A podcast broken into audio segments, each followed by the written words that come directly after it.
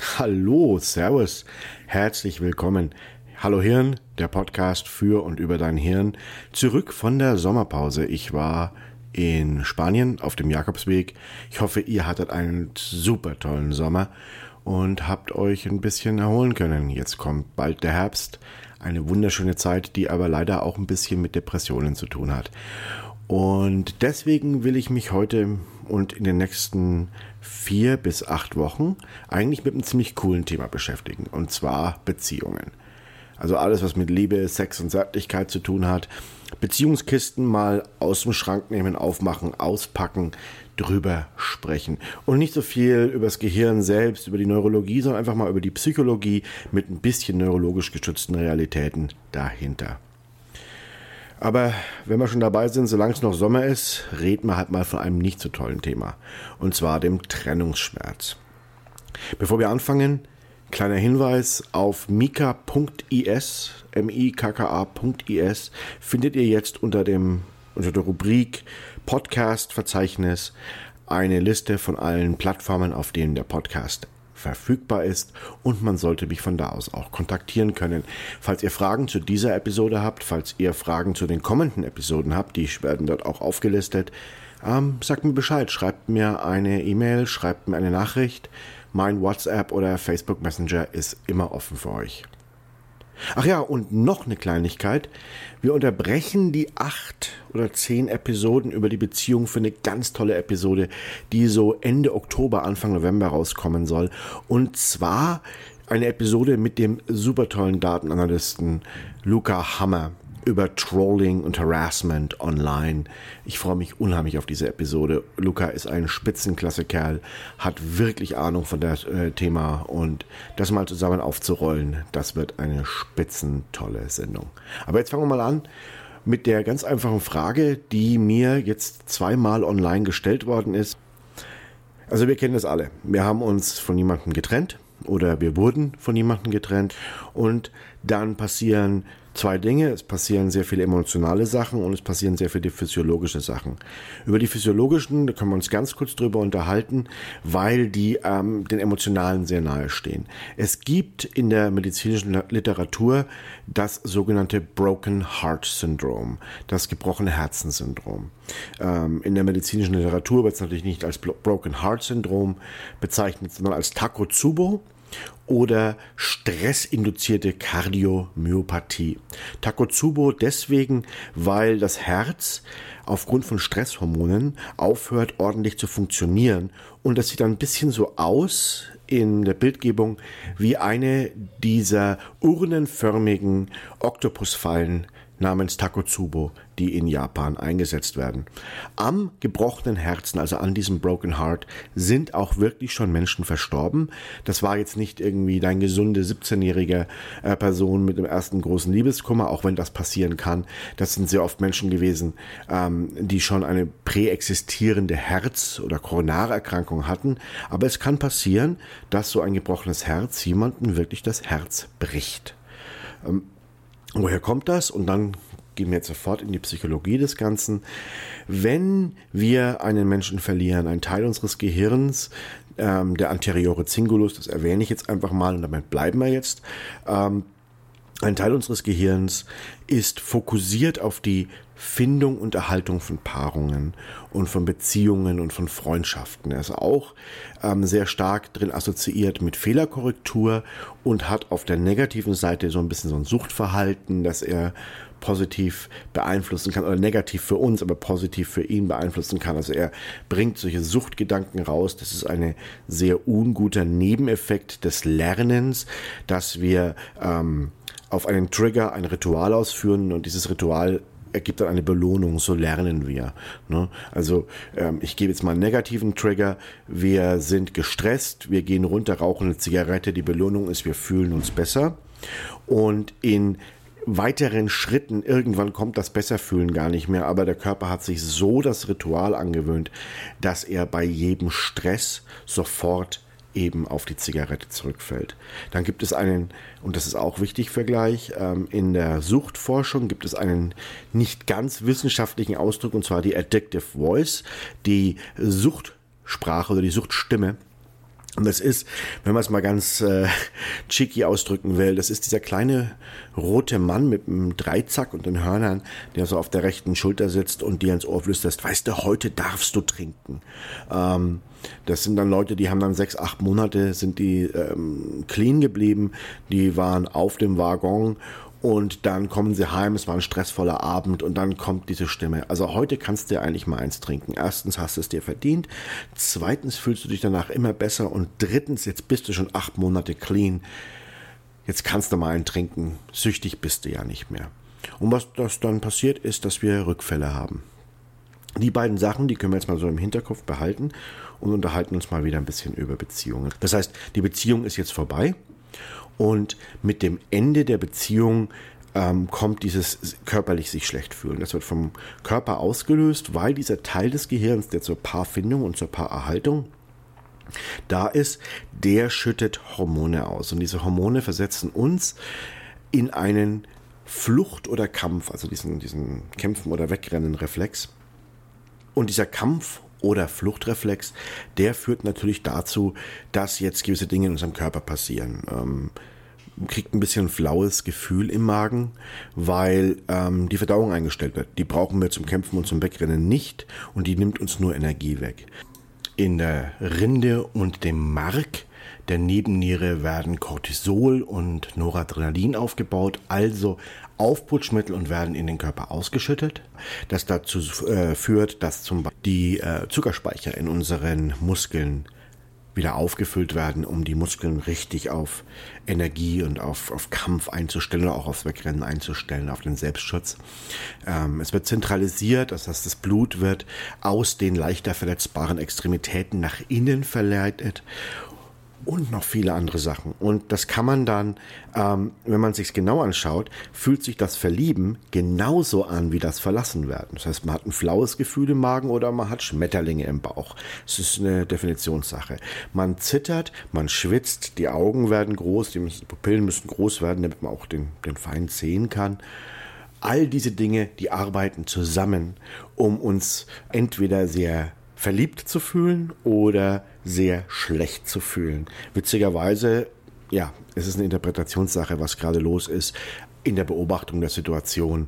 Dasselbe Gefühl, körperlich und was auch nicht, kann durchaus auch sehr, sich sehr gut anfühlen, wenn man sich gerade am Verlieben ist. Und auf der anderen Seite äh, erfährt das Gehirn dann natürlich Stress. Also Stress, da platzt so ganz viele, viele Gedanken im Gehirn rum.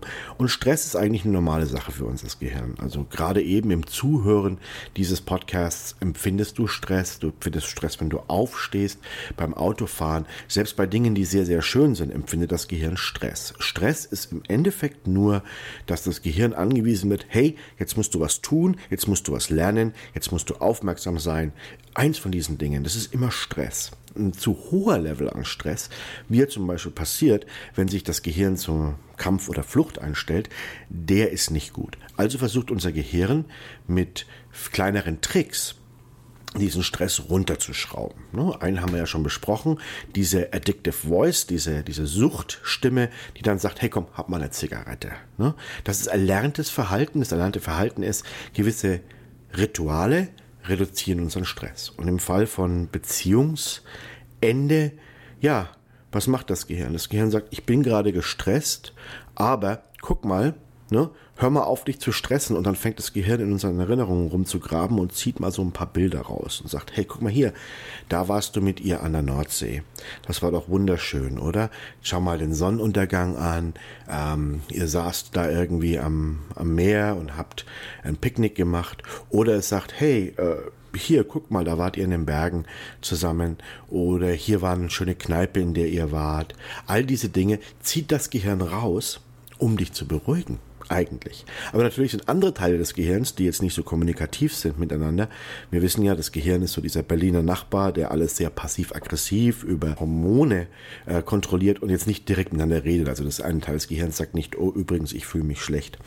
Ähm, das Gehirn zieht diese Dinge raus, hält sie hoch, sagt, guck mal hier, beruhig dich doch, schau mal, hier ist ein schöner Sonnenuntergang, da hast du dich doch richtig wohl gefühlt das letzte Mal. Und dann sagt ein anderer Teil des Gehirns, ein Logikteil unseres Gehirns, ja, aber das Mädel hat mich verlassen oder ah, der Junge hat mich verlassen.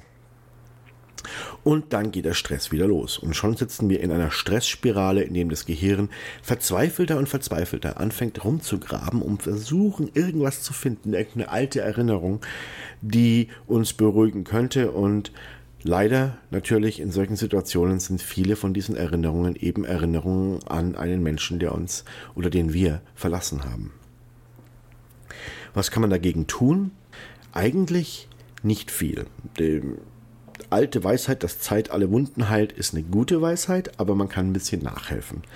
Eine Sache, die auch mir hilft und geholfen hat, war, sich mal ins Fitnessstudio zu begeben.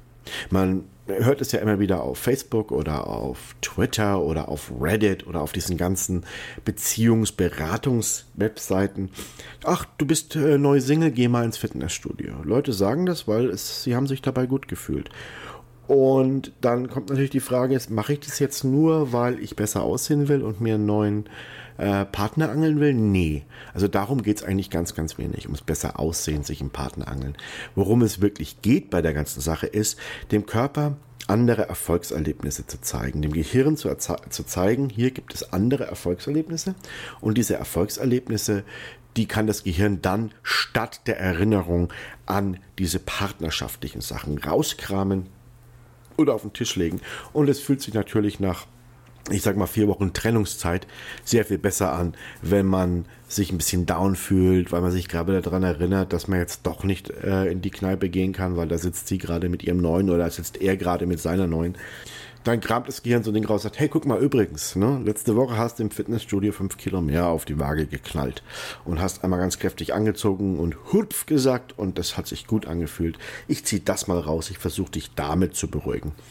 Und dann gibt's diese Spirale nicht mehr. Und sobald wir aus dieser Spirale ausgebrochen sind, sobald unser Gehirn nicht mehr zur Beruhigung Dinge herannehmen muss, die uns also nicht beruhigen, ist ein Ende dieser Spirale recht absehbar. Es gibt eine ganz, ganz tolle Studie von ähm, Rütter in Holland, in der Universität von Amsterdam, die ähm, mehr oder weniger sagt, dass Herzschmerzen im Allgemeinen zwischen zwei Wochen und vier Monaten andauern. Und der Unterschied zwischen zwei Monaten und äh, zwei Wochen und vier Monaten ist, zwei Wochen ist für Leute, die andere verlassen haben. Vier Monate ist für Menschen, die verlassen worden sind, obwohl sie eigentlich keine großen Probleme in der Beziehung gesehen haben ähm, und für Menschen, die eben auch betrogen worden sind oder also bei denen die Beziehung von außen oder durch eine Aktion des anderen Partners beendet wurde. Vier Monate, das sind, wenn man es mal wenn man es mal zusammenrechnet, etwa 120 Tage. In 120 Tagen kann man ganz locker, ich sag mal, 40 bis 50 Mal ins Fitnessstudio gehen. Das kostet 20 Euro im Monat. Das kann man sich fast sogar noch leisten. Jetzt ist man ja Single, jetzt muss man ja nicht mehr für zwei Leute das Kino bezahlen. Kann man sich leisten. Würde ich auf jeden Fall machen. Wenn man jetzt kein unbedingt kein Fitnessstudio-Mensch ist, ich schlage das wirklich vor, weil körperliche Betätigung hat seine Vorteile. Auch gerade im Hinblick auf, was ich gesagt habe über Takotsubo, Herzprobleme, Koronarprobleme. Ähm, wenn man jetzt kein großer Fitnessstudio-Mensch ist und auch nicht schwimmen gehen möchte, andere Sachen sind zum Beispiel, dass man sich in einem Verein engagieren kann oder vielleicht politisch aktiv wird. Es muss aber etwas sein, das schnelle und sichere und sehr, sehr direkte Erfolgserlebnisse hat. Das heißt, zu sagen, ach, ich fange jetzt ein 60.000 Stück Puzzle an, das ist es eher weniger. Das kann einen ablenken, aber das bringt diese, diese Gedanken nicht weg von der Spirale. Und dann auch noch eine Warnung, was überhaupt nicht funktioniert, ist, sein gesamtes Wesen zu ändern. Ähm, das kommt ja auch sehr oft vor und ich bin mir sicher, ihr habt alle Freunde und Freundinnen und Bekannte, ähm, bei denen es so war. Die trennen sich, die waren vorher extrem soziale Menschen und jetzt sind sie total unsozial. Jetzt sitzen sie nur noch daheim und, und ja, machen gar nichts mehr. Oder andersrum hat man Leute, die waren eigentlich jetzt eher mit ihrem Partner zu Hause jeden Abend und jetzt plötzlich werden sie zum Party äh, Girl oder Party Boy und jetzt sind sie draußen zur Rampensau. Und jeden Abend eine andere Party. Oder dreimal die Woche eine Party. Und bloß vergessen und vielleicht noch ein bisschen Alkohol rein. Und irgendwie den nächstbesten oder die nächstbeste mit nach Hause genommen. Das hilft nicht. Ich meine, es kann in dem Augenblick vielleicht ganz hilfreich sein, wenn man das mal macht. Es lenkt ein bisschen ab, man denkt nicht so groß drüber nach, aber es beendet die Spirale nicht. Das sind so Dinge, die können die Spirale einfach nur rausschieben und dann gehen wir plötzlich von vier Wochen auf na, zwölf Monate.